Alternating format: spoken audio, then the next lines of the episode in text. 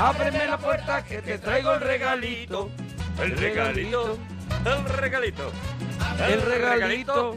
El regalito. Hoy es tombolero. El El re- ese, y ahí puede meter un secretario.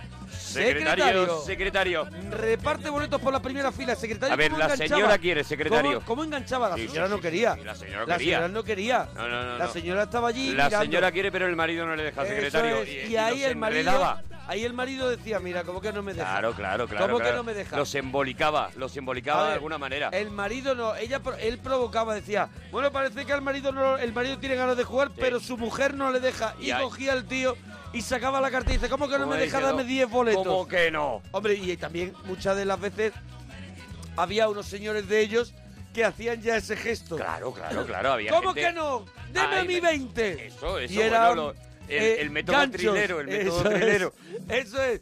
Bueno, que estamos en el regalito y hoy tenemos dos cosas. Dos cosas que, que, que os van a flipar. Yo, la que traigo es conocida por todos, pero vamos a, a bucear. Traemos una, es una obra maestra lo que trae es. de, de la historia de la música. Vamos a bucear dentro de un álbum mítico. Uno de que esos ya lo hemos discos, dicho. discos granaditas, gr- discos que están rellenitos, rellenitos enteros, que los Bueno, rompes y es todo joya. Un disco que no se pensaba que fuera una granadita, que estuviera tan rellenito, sino que comienza siendo unas canciones para una peli, otra está. canción para otra peli. Claro, claro. Y de pronto dicen ellos, oye, nos estamos motivando con nada que vieron de la peli, que luego hablaremos, Mm. nos se motivaron tanto que empezaron a construir. Y al final quedó un disco maravilloso, King of Magic de Queen, que es el que hablaremos después de, de, de saber quién es este tío que me traes, porque yo ni he visto la peli ni, sé- ni sé quién es. Claro, claro, eso es lo que le está pasando a mucha gente que de repente se han encontrado con una peli, una peli que lo ha petado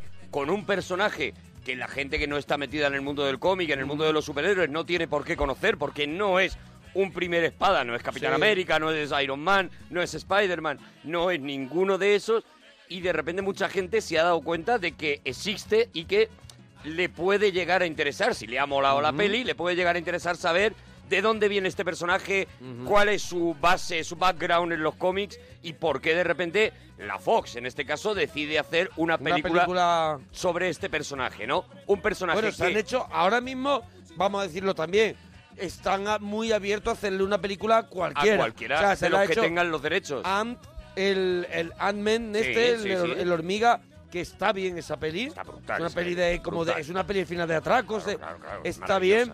Han hecho a Linterna Verde, han hecho pelis. a- a- y ahora llegaba el momento de este otro personaje que podemos decir que está en la segunda fila, ¿no? Claro, pero tú fíjate, Fox tiene eh, el- los derechos sobre todos los mutantes. Eh, eh, ya hemos explicado, si no, ahora explicaremos mejor, un poquito mejor qué son los mutantes Sí. y qué, cuál es la diferencia entre las pelis de los Vengadores que hemos visto por un lado y Sí. las que estamos viendo de los mutantes, o sea, los de X-Men que estamos viendo del otro lado. ¿E- ¿Este va vestido, va vestido o es así? Este, no, no, va vestido. Lleva un traje. Va disfrazado, es claro, un claro, Spiderman. Es claro. como Spiderman un poquito. Bueno, algo parecido. Vamos a hablar. Vale. Vamos a hablar poquito a poco de un personaje, de uno de los personajes más zumbaos de la historia de los cómics, que se llama Deadpool.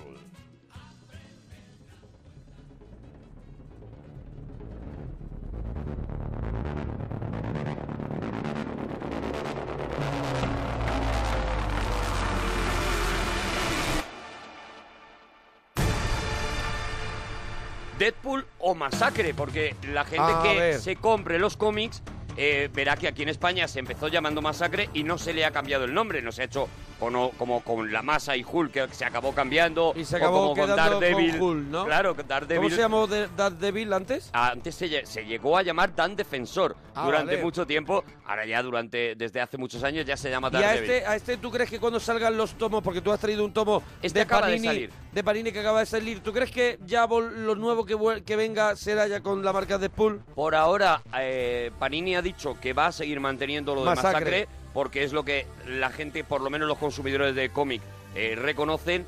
Pero yo creo que tarde o temprano se van a tener que rendir a, a Deadpool porque ya la gente joven va a conocer a este personaje Vale, como Deadpool, ¿no? Y ahora, primera pregunta que yo te hago desde la ignorancia.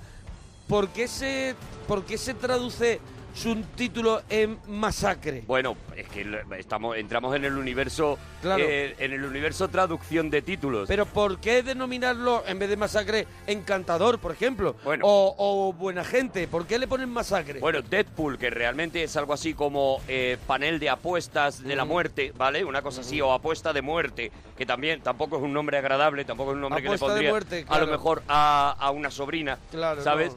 Eh, es, se, se denomina así porque, para empezar, no es un superhéroe. Y no es un superhéroe en este caso no porque no tenga superpoderes, sino porque no es un héroe. Es una de las diferencias que hay con... ¿Es un malo? Realmente tampoco es un malo, es un mercenario. Es un tío que si los buenos le pagan él va a luchar con los buenos, postor. pero como llegue un malo y le dé una pasta, va a luchar con los malos, ¿no? Así es como conocemos a Deadpool, a Masacre en los cómics. ¿Y se le coge cariño en los cómics claro, siendo una persona así? Claro, porque tiene unas características personales tan brutales, tan buenas, porque, eh, vamos a ver, vamos a contar un poquito cómo nace este personaje. Este, este personaje que nace eh, en, una, en una serie que que se derrama de, los X-Men, de la serie de X-Men, de la Patrulla X, ¿ves? Otro, otro de los cambios que hemos sufrido a lo largo del tiempo con, la, con los nombres, ¿no? Pues cuando la Patrulla X se hace muy grande, estamos en los 90, es una época en la que los mutantes lo petan, lo revientan completamente, se inventan, se empiezan a inventar spin-off de series de mutantes, ¿no? Porque ya con los miembros de la, de la Patrulla X, con Lobezno, con eh, Pícara, con todos estos, no dan abasto y se tienen que inventar eh, nuevos componentes, ¿no? Aquí se inventan a los nuevos mutantes en los que entre ellos está este personaje, este masacre o este Deadpool, que es eh, Wade Wilson, un tío del que en un principio, un poco como le pasa a Lobezno, no conocemos absolutamente nada de su pasado. Sí que sabemos que tiene unos eh, superpoderes eh, muy parecidos a los de Lobezno, pero no sabemos ni cómo los ha adquirido, ni si es un mutante en sí. Ya veremos eh, con el paso de los cómics que no es realmente un mutante, sino que es un tío, pues que en un momento dado es un mercenario, que ya era mercenario cuando era, entre comillas, normal, ¿vale? que en un momento determinado, pues pilla el cáncer. Y para curarse de ese cáncer, él que tiene eh, contactos en, en, las más bajas esferas de la, de la sociedad, pues lo que hace es eh, contactar con un agente que le dice, te podemos curar el cáncer, pero tienes que someterte a una te vamos a utilizar de conejillo de indias, pero te garantizamos a cambio que, que, saldrás, que, que, te curamos el cáncer. Que te curamos la enfermedad. Que realmente, y aunque en la película eh, sí que se dice que se le ha curado, realmente no le curan el cáncer. Lo que pasa es que le eh, eh, le transmiten eh, el factor curativo del Obedno, ¿vale? El mismo factor curativo del Obedno, y entonces él no es que no tenga el cáncer, sino que inmediatamente que aparece el cáncer se regenera. está siempre en continua en continua limpieza. Eso es. ¿Esto qué hace? Pues esto hace que su cuerpo esté, imagínate, ¿no? Un Hipervitaminado. Cuerpo enfermo, perfecto, lo estás entendiendo perfectamente. O sea, un cuerpo enfermo está hipervitaminado. Esto es lo que provoca también que él su piel, que es eh, pues una de las partes más débiles, se, eh, se derrita de alguna manera y él esté desfigurado completamente, de, arriba abajo él tenga el cuerpo completamente desfigurado como signo de esa lucha permanente entre su poder de regeneración contra el cáncer, ¿no? De alguna manera, y también como, eh, eh, bueno, por los traumas que pasa para, para poder generar un, eh, un factor mutante cuando es una persona que no es mutante, ¿no? Esto es lo que nos encontramos. Nos encontramos con una con una organización llamada Arma 10 o Arma X, porque depende de qué cómic te leas, lo llaman de una manera o de otra. El que tú traes es de un señor que se llama Joe Kelly. Joe Kelly, Joe Kelly, Que es el que ha hecho casi la mayoría de, la historia de Masacre. Es la etapa más conocida de Masacre. Que han hecho esto que llaman un ómnibus. Eso es. Han un hecho ómnibus que, es, un,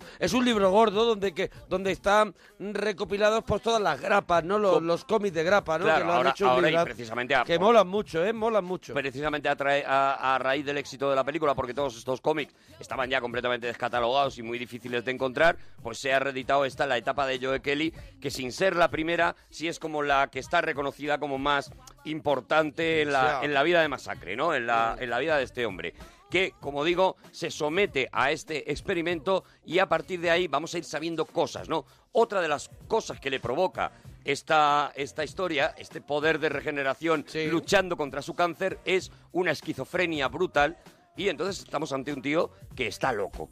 ante un tío que no domina su mente. Madre esto mía. es, claro, esto es el, el- seguramente el factor que hace que la gente flipe con Masacre, porque es un tío que está loco. No Que solamente no sabes al final que lo que va a hacer, sino que Claro. puede, puede hacer cualquier cosa porque no está bien. Eso es, no solamente Y como- tampoco, por lo que veo, tampoco funcionará en equipo, claro, si tiene estas, Muy estas difícil. características. Es muy complicado que él funcione en equipo y de hecho es uno de las de las grandes pugnas que nos vamos a encontrar en los cómics continuamente es cómo intentan integrarle en, en los X-Men y él Sí, cada dos por tres tal.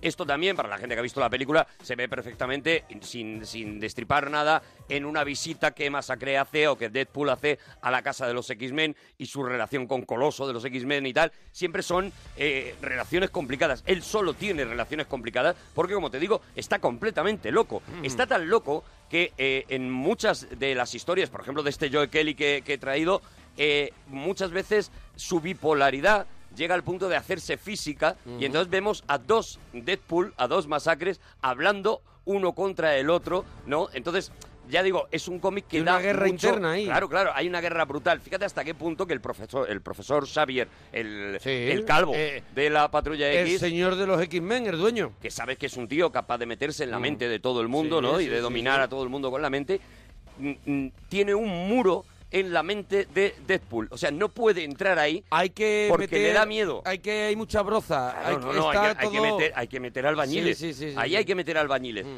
Esto en la película se traduce sobre todo en la parte más divertida de Masacre, que es un tío que, para empezar, lucha eh, sabiendo que le pase lo que pase, él se va a regenerar. O sea, estamos hablando de un tío inmortal. Claro, que Con lo va, cual- que va al límite. lucha completamente de manera completamente despreocupada. Claro. O sea, él no él no tiene eh, no, pues tiene como un puede- plan, no tiene un plan perfecto. no, le da igual. Le da igual, A él le da loco, igual. Él va todo loco porque dice, Mm. ¿qué me puede pasar? Que me corten la cabeza, me vuelve a salir, Claro. como le ha pasado en los cómics. O sea, no me puede pasar nada y esto hace también que tenga una forma de luchar muy divertida, muy graciosa, porque le da exactamente igual, o sea, él no tiene ningún problema, ¿no? Todo lo que en Daredevil vemos el, el jiu-jitsu, el- el- todas las Sí, tac- sí, sí, técnicas claro. orientales, unas eh, todo lo que se, especialización. Batman, todo lo que se preparó, Batman, toda esa- claro. Ese, ese camino del samurái que se hizo. A este y en el en el lenguaje masacre a este se la pela completamente. pela todo. El tema el tema fórmulas de, de- de luchar, ¿no? Y luego sus o historias. sea, ese- podemos decir que el Marvel, es, eh, este personaje, es un alivio cómico entre todos los superhéroes o verdaderamente tiene detrás una carga dramática. Claro, él empieza como un alivio cómico. De hecho, Rod Liefeld, que es el que se inventa a Masacre, Mm. ¿vale? Ro- Rod Liefeld es un dibujante, pero también argumentista, y se inventa a Masacre eh, como una especie de respuesta oscura a Spider-Man, porque Spider-Man Mm. en aquel momento también está triunfando con los cómics de Tom McFarlane. Esta es la época, cuando hicimos el, el regalito de Spider-Man, ya lo contamos, en la que aparece Veneno y aparece esa parte de el Spider-Man oscuro, digamos, y él coge todas esas ideas y las mezcla en un personaje que, si te fijas, hasta, hasta en el traje se parece a Claro, Spider-Man. no, o sea, no, claro, tiene toda la cara. es maravilloso y aquí en, eh, en este en este bloque que he traído en estas historias de, de Joe Kelly es maravilloso cuando los dos eh, se juntan en una historia porque los dos son muy bocazas, muy graciosos, tal, y es muy divertido ver los duelos en lo que lo que menos te interesa es que peleen o que no peleen, lo que mola es escucharles cómo se van diciendo cosas el uno al otro y te metes de repente en un cómic de pura comedia, o sea, te metes en la extraña pareja luchando y demás, ¿no? Y, y- y- y eso, Masacre lo que, lo que se trae es ese lado oscuro y esa eso que no vamos a ver, o por lo menos no hemos visto todavía en la primera película, esa posibilidad de que ese tío se vuelva loco y haga algo que no estaba previsto. O sea, no es solamente un gracioso, no es solamente un humorista, sino que además tiene ese giro hacia, hacia lo oscuro que te lo puedes encontrar en cualquier momento, ¿no? Fíjate al extremo en el que llegan, porque ellos, los... eh, los primeros creadores, ¿no? Rod Liefeld, Fabián Nicienza, que, que fue el guionista y demás, se sentían tan libres con este personaje, tan de poder hacer de todo, que, por ejemplo, una cosa que también se ve en la película pasa en los cómics, que es este romper la cuarta pared. Entonces, eh, vamos a encontrarnos con historias como eh, Masacre mata a todo el universo Marvel, en la que eh, Masacre en un momento determinado, Deadpool en un momento determinado, descubre que es un cómic. Descubre que es un personaje de cómic y que su es vida... un poco como Truman, ¿no? Algo así. Que su vida, en el fondo, está basada, está eh, Es lo que decide un señor, ¿no? y en entretener a uno, a cuatro niñatos con granos, que como los dice él, Y, o sea, yo a mí me está pasando todo esto y en Para realidad esto es a- para que un tío se eche un rato, se eche un ratito leyéndome, leyendo su- mis historias y tal. Entonces se vuelve completamente loco y efectivamente, como dice el título, mata a todo el universo Marvel. O sea, intenta escapar del cómic hacia la realidad destrozando el universo y matando a todos los superhéroes, ¿no? Ahí vamos Madre a ver mía. una escena, una Claro, entiendo que se llame masacre, claro. Claro, claro, vamos a ver una escena mortal en la que él va uno por uno buscando un plan de cómo matarlo, ¿no? Cuando, cuando tienes el poder que tienes tú, puedes con muchos, pero con Thor, por ejemplo, o con Hulk es un poquito más Claro, complicado, Thor ¿no? tiene una Thor te da un tortazo Claro, y Thor te da un Claro, tortazo, te da y un te deja, tortazo y te deja un claro. martillazo y vale. Claro, te pone los tor- te pone los tornillos bien. A lo mejor no te mata, pero no lo vas a matar tú a él, ¿no? Que es un A poco lo mejor la- no te mata, idea. pero no te deja bien. el, el personaje empieza, ya digo,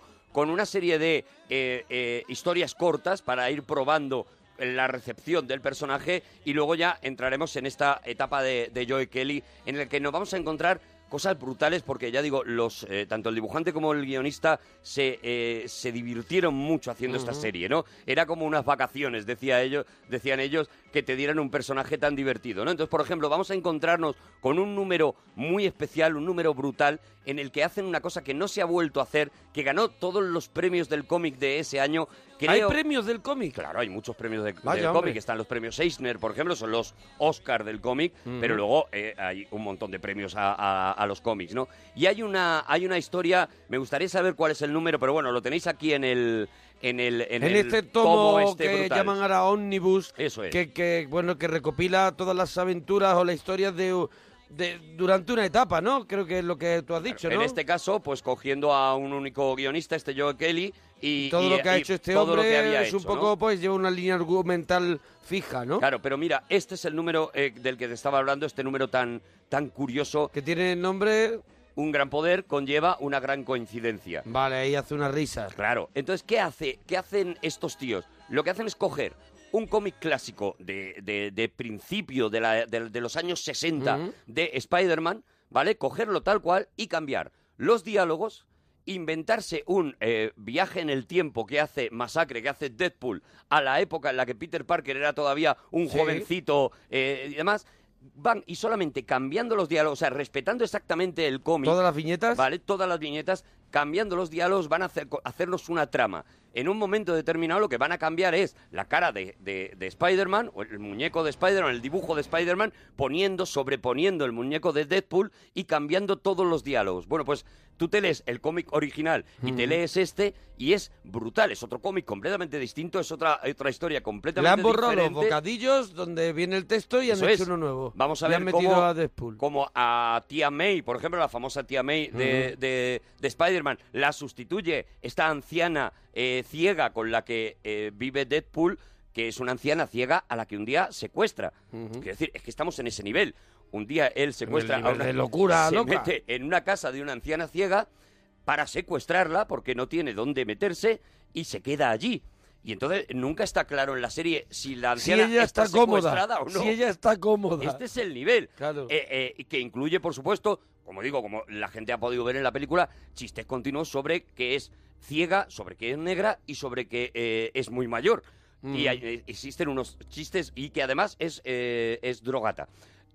Todos, todos los chistes van sobre eso, chistes a los que ella, por supuesto, le responde con otros demoledores y demás. También es otro de esos personajes, como Comadreja, por ejemplo, que es otro de esos personajes secundarios de la serie, que es su, su colega, ¿vale? Su- Sí, su- que se llama comadreja. se llama Comadreja. imaginar.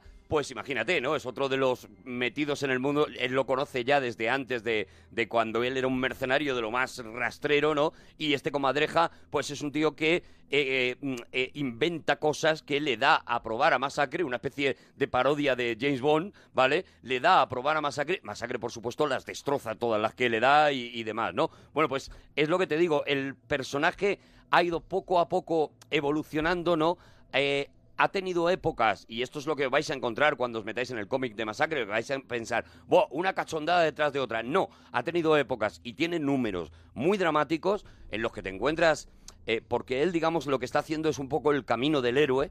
O sea, él poco a poco se va convenciendo de que a lo mejor hay veces que hay cosas que no hay que hacer por dinero, ¿no? Y se lo va a encontrar, no, no voy a hacer spoiler, pero de la manera más brutal posible se va a encontrar con esa necesidad en muchas ocasiones de, de- de convertirse en algo más que un mercenario que hace las cosas, ¿no? Por eso digo, si os metéis porque os pica el regalito a leer esto, no os esperéis que va a ser una cachondada detrás de otra, no, porque os vais a encontrar de repente con un número que os va a pegar un zarpazo brutal o incluso con un número que en mitad de una risa este tío va a hacer una reflexión determinada y te va a dejar callado, ¿no? Es un tío, ya digo, es uno de los personajes, uno de los superhéroes, eh, mm, poniendo entre comillas la parte de héroe, más ambiguos, más inesperados y por eso precisamente, sin que sus historias sean nunca nada del otro mundo, pero sí mola ver cómo el tío se va eh, evolucionando, ¿no? Ahora que eh, acabamos de, de terminar una etapa muy importante en Marvel, la Secret Wall y Deadpool ha tenido una participación muy importante y sobre todo, evidentemente, a raíz del éxito de la peli, pues ahora parece que sí que se están planteando ya que el personaje eh, genere un universo propio, ¿no? Sobre todo para poderlo meter en las pelis, ¿no? Él ha estado siempre muy unido por motivos obvios a Lobezno, porque es de alguna manera de quien ha heredado, es como su padre, de alguna manera, ¿no?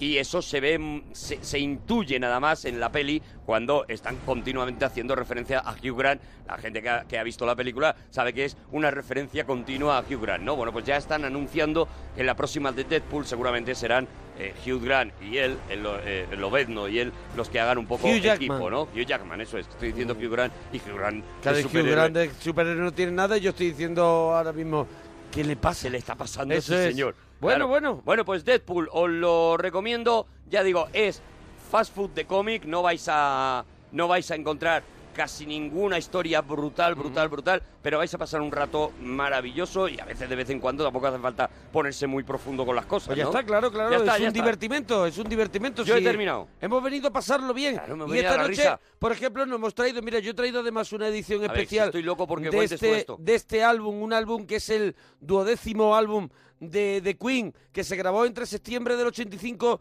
y abril del 86, y es un álbum que empezó a gestarse por, por ese encargo de la banda sonora de, de Los Inmortales, Highlander, porque el director eh, Russell Mulcahy, o Sí, Mulcahy, Mulcahy, sí, Mulcahy, bueno, Mulcahy, eh, no decía que esa, esa película necesitaba los himnos los himnos que, que- que componían que componían habitual- habitualmente eh, Queen necesitaban necesitaba su energía. Mm. y bueno el disco empieza con un tema que no pertenece a los inmortales pero que se utilizó en la película Águilas de Acero. Uno de los temas que el tema que abre el disco y que y que además es uno de los pocos temas y aquí que nos ayuden en Twitter, si me equivoco, que está compuesto por todos los miembros de Queen. Ajá. ¿Vale? Estamos en arroba Arturo Parroquia, arroba Mona Parroquia. Así empieza uno de los grandes discos de la historia del rock, que es A King of Magic.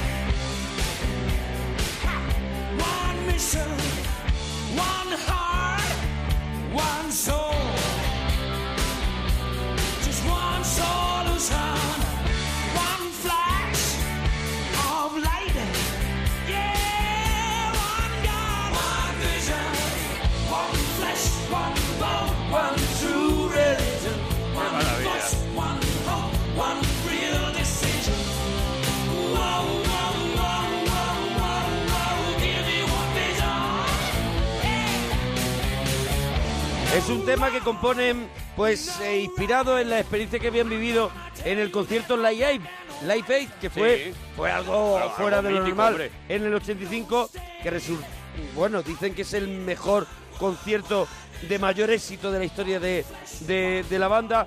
Y entonces la banda vuelve muy palote, vuelve Muy, muy venidita arriba. vuelve, vuelve con, con mucha energía y se, y se componen este, este One Vision que abre el disco que más tarde pertenecería, o sea, entraría dentro del soundtrack o de, o de la banda sonora, como le llamemos, de la peli Águilas de Acero. Pero la siguiente canción ya pertenece a, A los Inmortales. a los La Inmortales. siguiente ya es de y voy a contar un poquito qué pasó. Ellos vieron solo 20 minutos de Los Inmortales sin editar, ¿eh? Sin editar. Y se quedaron alucinados con la película.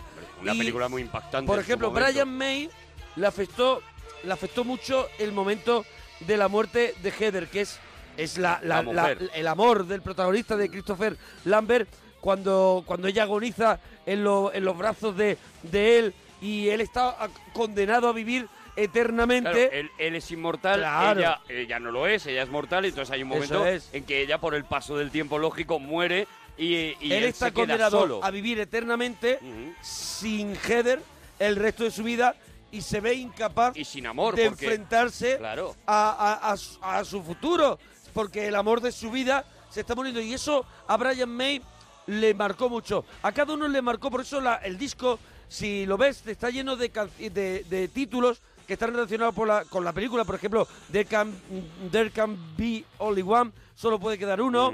Eh, The Prize, el premio Isaac Kane of Magic, es un tipo de magia. Don't, lo- don't Lose Your Head, que es no, No. pierdas la cabeza, que Que, es que era la manera de matar de a la los manera inmortales. de eso. Bueno, pues la siguiente canción la eligió, o sea, eh, Roger Taylor, que es el batería de, de Queen, se sintió atraído por la frase de solo puede quedar uno y la de es un tipo de magia. Y entonces compuso otro clásico de Queen. It's a kind of magic. It's a kind of magic. One dream, one soul, one prize,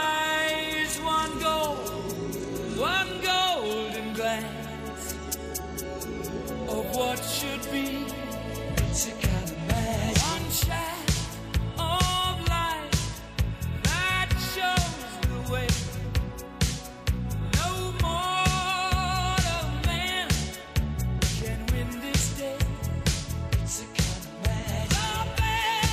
¿Tú te recuerdas el videoclip de Aquino Magic que era el mago? claro. Él era un mago y eh, los demás de la banda eran unos vagabundos. No, y aquí tengo la foto. Claro, sí, eso Aquí es, tengo la foto. eso es. Aquí tengo la foto. Aparecía. Impresionante. Eso es.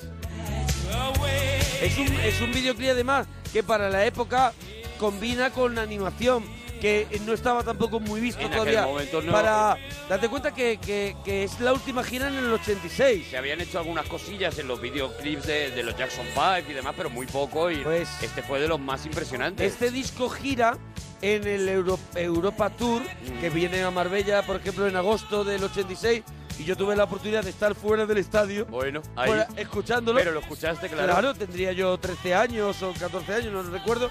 Y una gira que venía para unos para unas fechas y luego se prorrogó, pero sí que fue lo último, la última gira, la última gira de, de Queen. Sí. Y, y llevaba este título de Aquí en Magic. Yo creo que estas, eh, eh, eh, me corriges tú, pero yo Sí. por lo menos tengo esa la sensación de que primero escuchamos estos temas en la peli y luego tuvimos acceso al disco, o no, o salió el disco antes, no lo sé, ¿eh? a lo mejor Yo es, es el primer disco que me compro con mi dinero, ¿eh?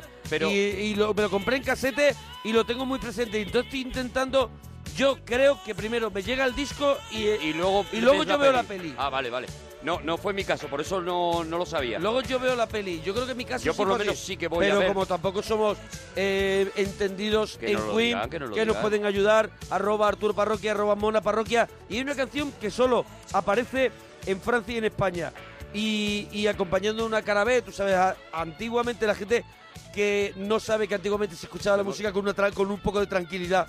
Entonces había discos que tenían cara A y cara B y te molestabas en darle la vuelta. Le dabas la vuelta porque Y no te escuchabas- pasaba nada. Y escuchabas un tema, pero ese tema lo Pero- estabas No, escuchando. y lo escuchabas otra vez. Claro, Y lo claro. escuchaba otra vez. Bueno, esto era la, la, la- era, era uno de esos discos que habían aparecido con otro tema, con Give Me the Price, con el tema de, del Kurgan, del Mm. malo de los inmortales.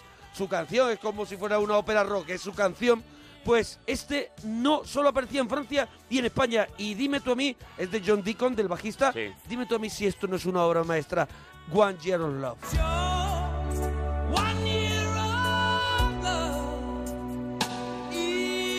Una de las joyas de Queen más infravalora- infravaloradas y, y- y ya no te digo si es desconocida o no, pero no suele estar en las listas habituales. No está- no está y casi es nunca. uno de los grandes momentos en la película, como suena, ¿eh? Como acompaña. maravilloso. Claro, co- es el momento bucólico. Claro, claro, ese claro. que se revuelcan por, por el campo. Maravilloso. Que hay unos planos eh, Maravillosa aéreos película. que los pillan. Buah, es que ¿Tú crees que tiene un cine sin los inmortales? Yo creo que es ¿Tú posible crees que aguanta? es posible que- no ¿Sí? lo sé, no lo sé. Vamos a mirarlo, sí.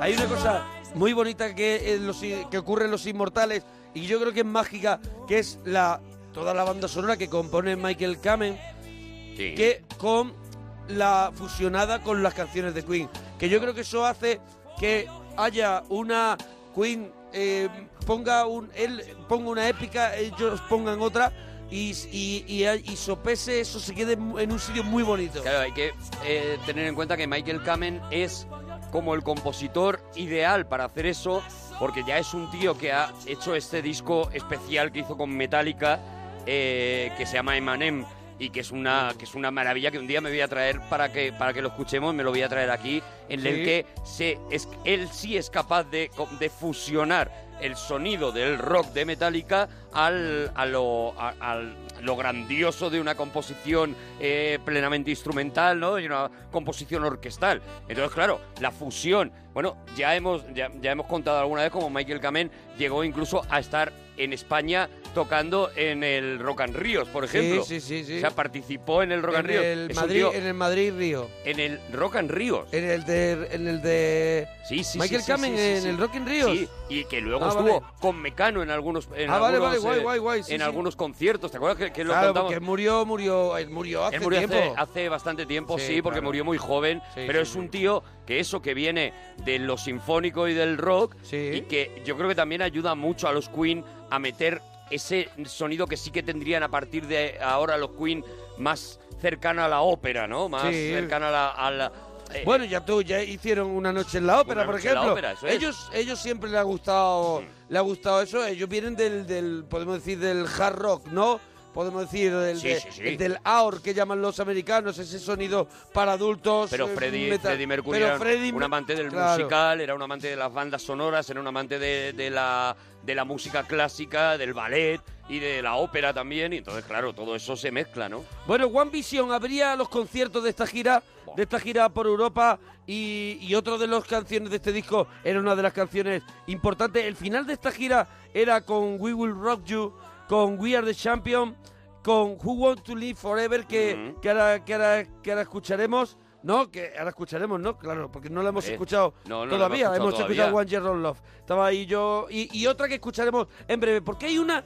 Hay una que queda solapada en este disco y también es un temazo de John Deacon y de Freddie Mercury en este caso, que no apareció, por ejemplo, en Reino Unido, que los fans de Queen son muy fans de este tema y sobre todo una versión que hay ampliada de seis minutos que lleva un poquito de ritmo, esas que se hacían, Sí. esas sí, que sí. se hacían antes. Que se y- hacían de maxi single. eso es. Y este tema, Pain is so close to pleasure, eh, venía eh, como. tenía como cara B, Don't lose your head, y apareció así.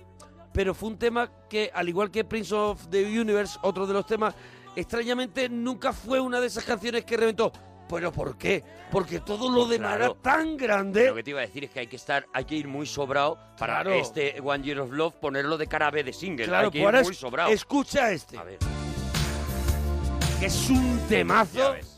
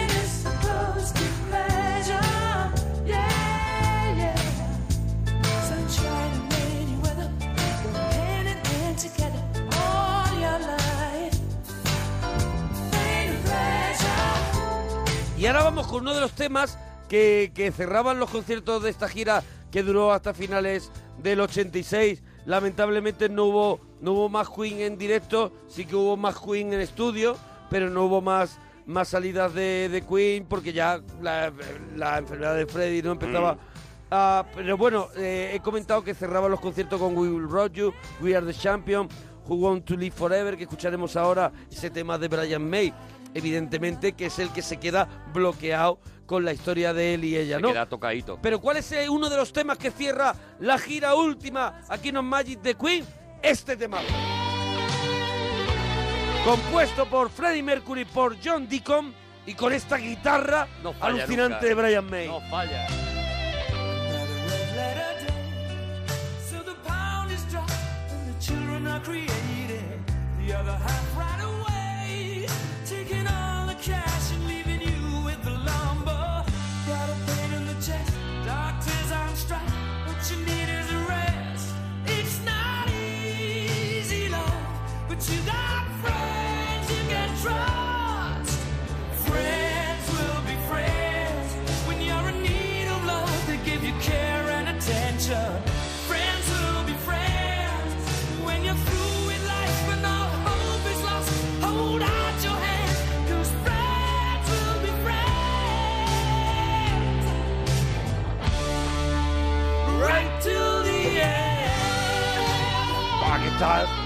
impresionante, Freddy impresionante.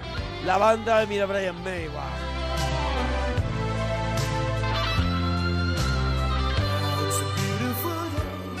Este también tiene un vídeo muy mítico que no sé si recuerdas que grabaron No, con este casi no. mil personas, miembros de un club mm, de Reino Unido de, de, de fan de Queen y que aparecía Freddie Mercury vestido de blanco llevando los focos en alto. No sé si recuerdas si fue, el- Bueno, fue el sí, vídeo de, estén de así, Friend Will- estén así, Friend- claro. Friend Will Be Friend, ¿no? Pero bueno, vámonos Vámonos a, a- a ese momento tierno del álbum donde Brian May dice que compuso la canción volviendo a casa en su coche después de ver el visionado de los inmortales y quedarse compugido con esa historia de amor, de ese amor imposible en el que pues lo suyo es si hay un amor que, que dure y que lo vivamos juntos, pero eh, que tener que seguir viviendo por ser inmortal y perder a tu amada era muy duro. Se quedó con esa historia y compuso con arreglos. Esto si escucháis ahora, veréis que el tema está con unos arreglos orquestales alucinantes de Michael Kamen y se ha convertido, se convirtió en un clásico de- del repertorio y suena así, Who Want to Live Forever. There's no time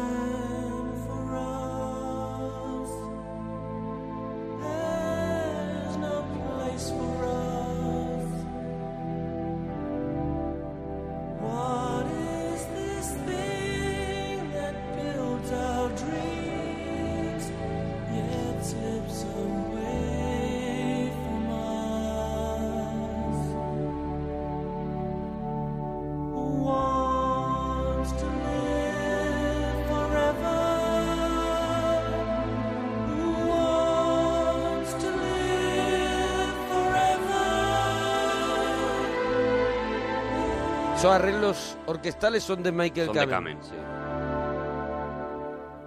There's no chance for us. It's all decided for us. This world has only one sweet Aquí es un. Andrea Bocelli, aquí es un Pavarotti. Claro, esto es ópera pura. Eso es- es.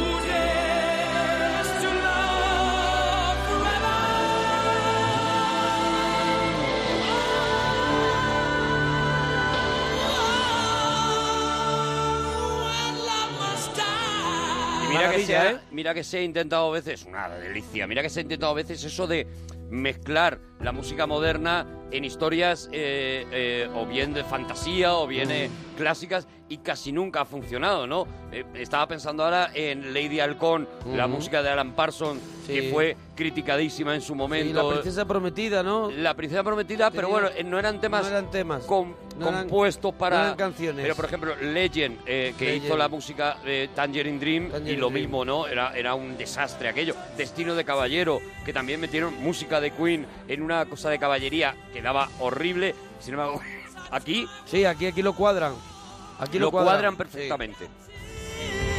Bueno, pues como vemos, cada miembro de Queen se inspira en alguna parte de la historia de los inmortales Mm. para, para sus canciones. Y ya he dicho que el malo Kurgan tenía su propia canción, una canción escrita por Brian May, que era esa de esa que exige su precio, exige su premio, que es la cabeza del contrario. En aquella, ¿te acuerdas? Cuidado, que no hemos hablado, aquí está Sean Connery espectacular. Brutal, brutal, está Y en aquella escalera, ¿te acuerdas? Que no terminaba, terminaba en el cielo. impresionante. Pues ahí, ahí se, ahí se, se levantaban las espadas Christopher Lambert y, y este Kurgan y este es el tema, Give Me the Price.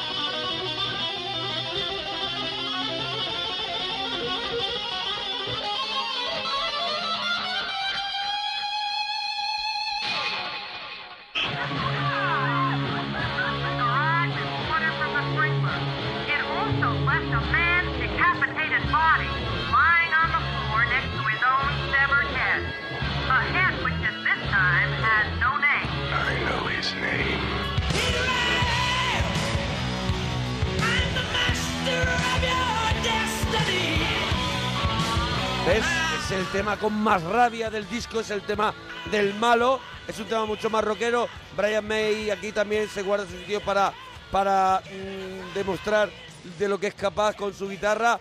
Y también encontramos un Freddy que nos dejamos años atrás El- en ese, el- por ejemplo, Killer Queen. Eso es, el rockero, el rockero de, de voz desgarrada.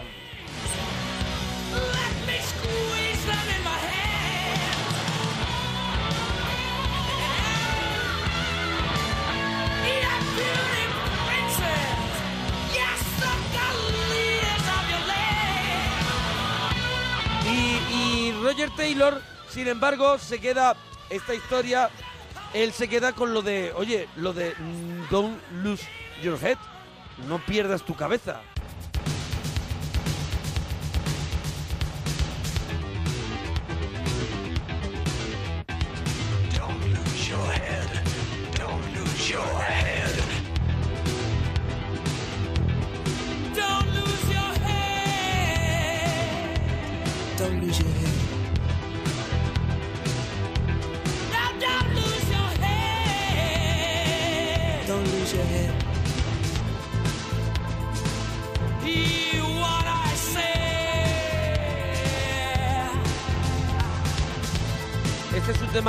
Si ves, acabamos de venir de un tema muy rockero y este es un tema como muy ambiental, donde Sí, funcionan es- mucho las, las máquinas y, y Es muy 80, cambia, ma- está ca- casi cambia el más en el registro, tecno cambia que en el, rock. registro completamente, pero claro, mira, son cosas, Claro, pero luego sale Freddy.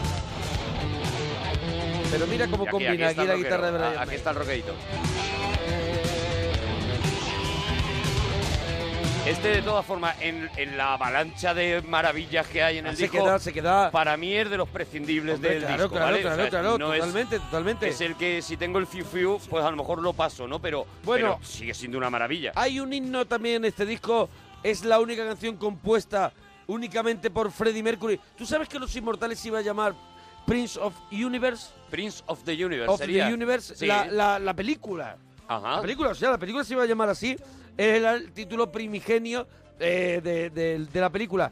Y este es un temazo contundente y es un tema, es un tema que, que tuvo un vídeo que no sé si recuerdas, que están Freddie Mercury con su pie de micro, luchando con Christopher Lambert. Sí, claro. claro, los dos claro, claro. luchando para no perder No, la se- cabeza y se están im- todos los músicos tocando. Se implicaron en la promoción de la película Todo, a lo casi bestia todo tiene un y- vídeo. y, lo dieron casi todo, todo ¿eh? tiene un videoclip sí, sí. alucinante. Algo que, que, por ejemplo, había hecho también... Eh, Who con- Want to Live Forever tiene un videoclip alucinante también. un videoclip maravilloso, Sí. algo, algo que hacía también eh, Schwarzenegger, ¿te acuerdas que también sacaba a, a, a quiénes eran los que hacían la banda sonora, el, el tema principal de Terminator 2? Ah, Guns N' Roses. A los Guns N' Roses en el videoclip aparecía Sí, también sí. eh, el vestido de Terminator, ¿no? O sea, era una cosa como habitual en, Pues en mira, aquella época. pues mira qué raro que este tema, que es el último del disco, pero te guardo, te guardo un bonus track, unos bonus tracks que traigo en esta edición especial.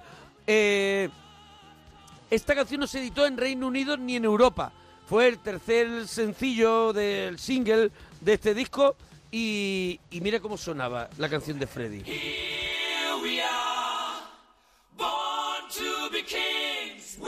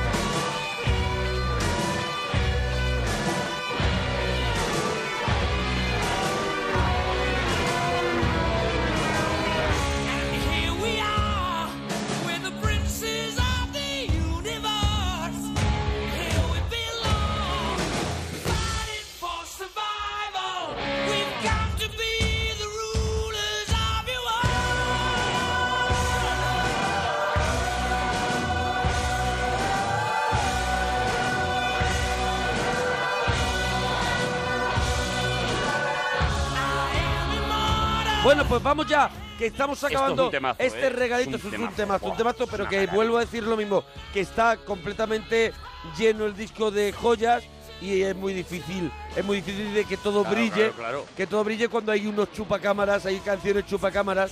Y bueno, esta edición que yo tengo tiene extras Magical Ingredients. Vamos a decirlo que es una edición Sí, una especial que ha salido es un- de, de- bueno, que salió de- hace de mucho tiempo. Magic. Vale, pero que Salió hace mucho tiempo. Vale. Yo es que este es mi disco que lo tengo en todos los formatos en los que puede existir, porque es el primero que, como he dicho antes, me compré, lo tengo en todos los formatos posibles. Entonces estos son ingredientes extra, magicals, ingredients, y por ejemplo, este es uno de ellos.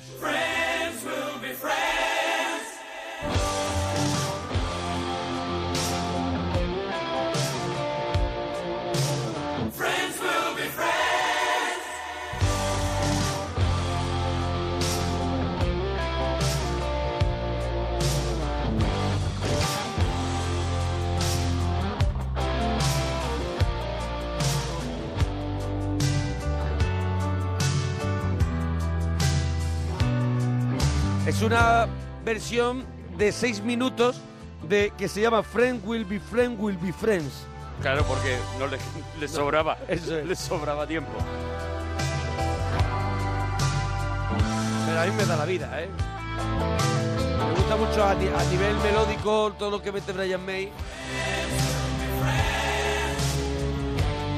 Este tipo de cosas, eh, eso se grababan porque fue la época en la que se De los puso de moda maxi, el claro, maxi maxi single, single. eso es, y entonces eran, bueno, pues variaciones alargadas, en algún, en muchos casos. Aquello era una chapuza de ir pegando una cosa detrás de otra, pero luego te encontrabas cosas como eso, normalmente los maxi singles de Queen o de George Michael o, de, o, o del propio Michael Jackson y tal, incluyen joyas que han hecho con eh, reinterpretando la canción otra vez, ¿no?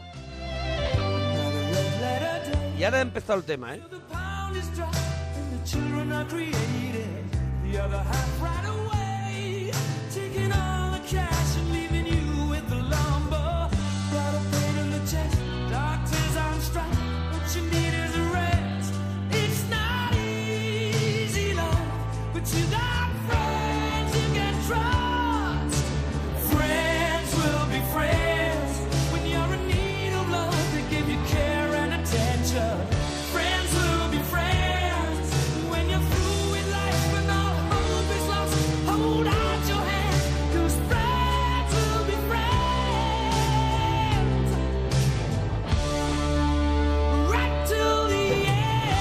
Estamos en el regalito de la parroquia, estamos repasando a Kind of Magic, el disco mítico de Queen. Si te está gustando, arroba monaparroquia, arroba Arturo Parroquia y no lo cuentas. Bueno, otro, otro tema, otro tema de estos extras que trae el disco, este Forever.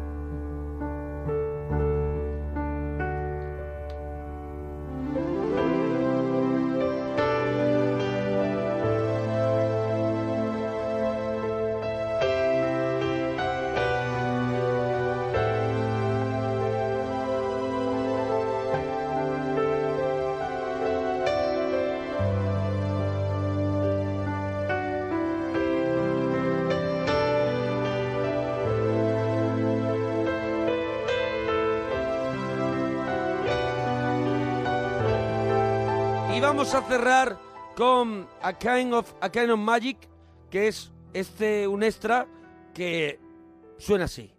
Y con este nos vamos.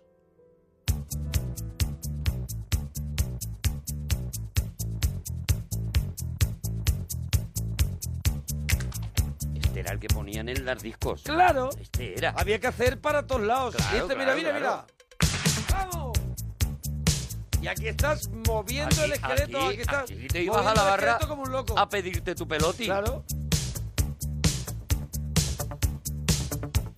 A mí esta versión me gusta mucho, ¿eh? Hombre, sí, te venías arriba. Cuidado, te pedías tu peloti y te, enten- te encendías un truja porque Claro, estamos claro, en los claro, 80. claro, estaban fumados dentro. Oye, pues con esto nos vamos. Así que si te ha gustado el regalito de Deadpool que ha traído Arturo, este homenaje al disco of Magic de Queen, que Cuéntanoslo, es un disco cuéntanoslo. mítico, pues cuéntanoslo y así nosotros pues vamos valorando qué es lo que os gusta más, nos gusta Claro, menos para tiramos. hacer cosas. Eso es, eso claro, bueno, hasta mañana. Adiós, bonicos.